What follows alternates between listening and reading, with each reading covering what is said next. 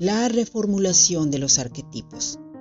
La pregunta vital de los que observamos el cielo con afán de encontrar fórmulas vitales para señalar el mundo que miramos es uno de los argumentos centrales del libro Los Maestros.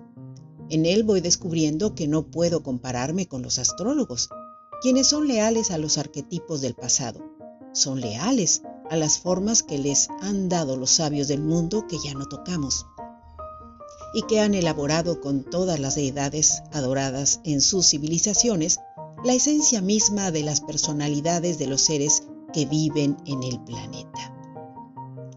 La creación literaria nos puede llevar al encuentro de verdades o existencias que son un crisol mucho más diverso. En ellas podemos notar que hay fórmulas que ya no sirven a la realidad actual y que hay modelos de vida que han cambiado y que ahora mismo luchan por abrirse paso en un mundo donde los argumentos pesan más que lo que tenemos enfrente. De tal suerte Ares, para muchos siempre será el temido hacedor de guerra, el que es pionero en las tareas de avanzada, pero no podría estar representado solamente por Arietis el borrego.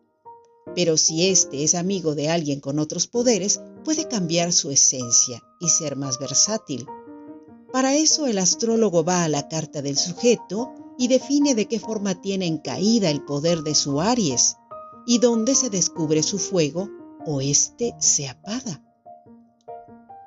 Entonces, su personalidad va a ser la de un humano con talentos que define su ascendente, si éste es de tierra o de agua. Ahora la pregunta para ustedes, creadores de literatura. ¿Dónde se rompe el molde de una personalidad al no conocer sus reacciones o su carta astral?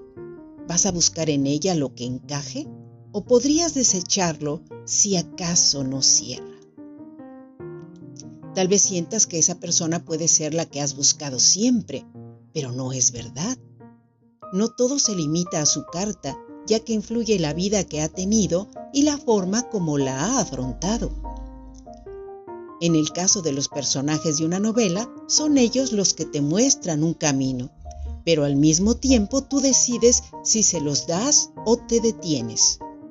Son eso, son personajes que fluyen de tu necesidad creativa y al mismo tiempo de lo que tu psique te dicta o te hace sentir.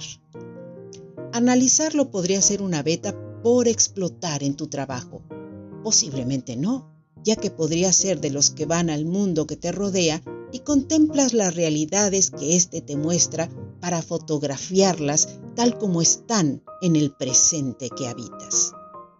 Reflexiona. Saludos seguidores y lectores. Hasta la próxima.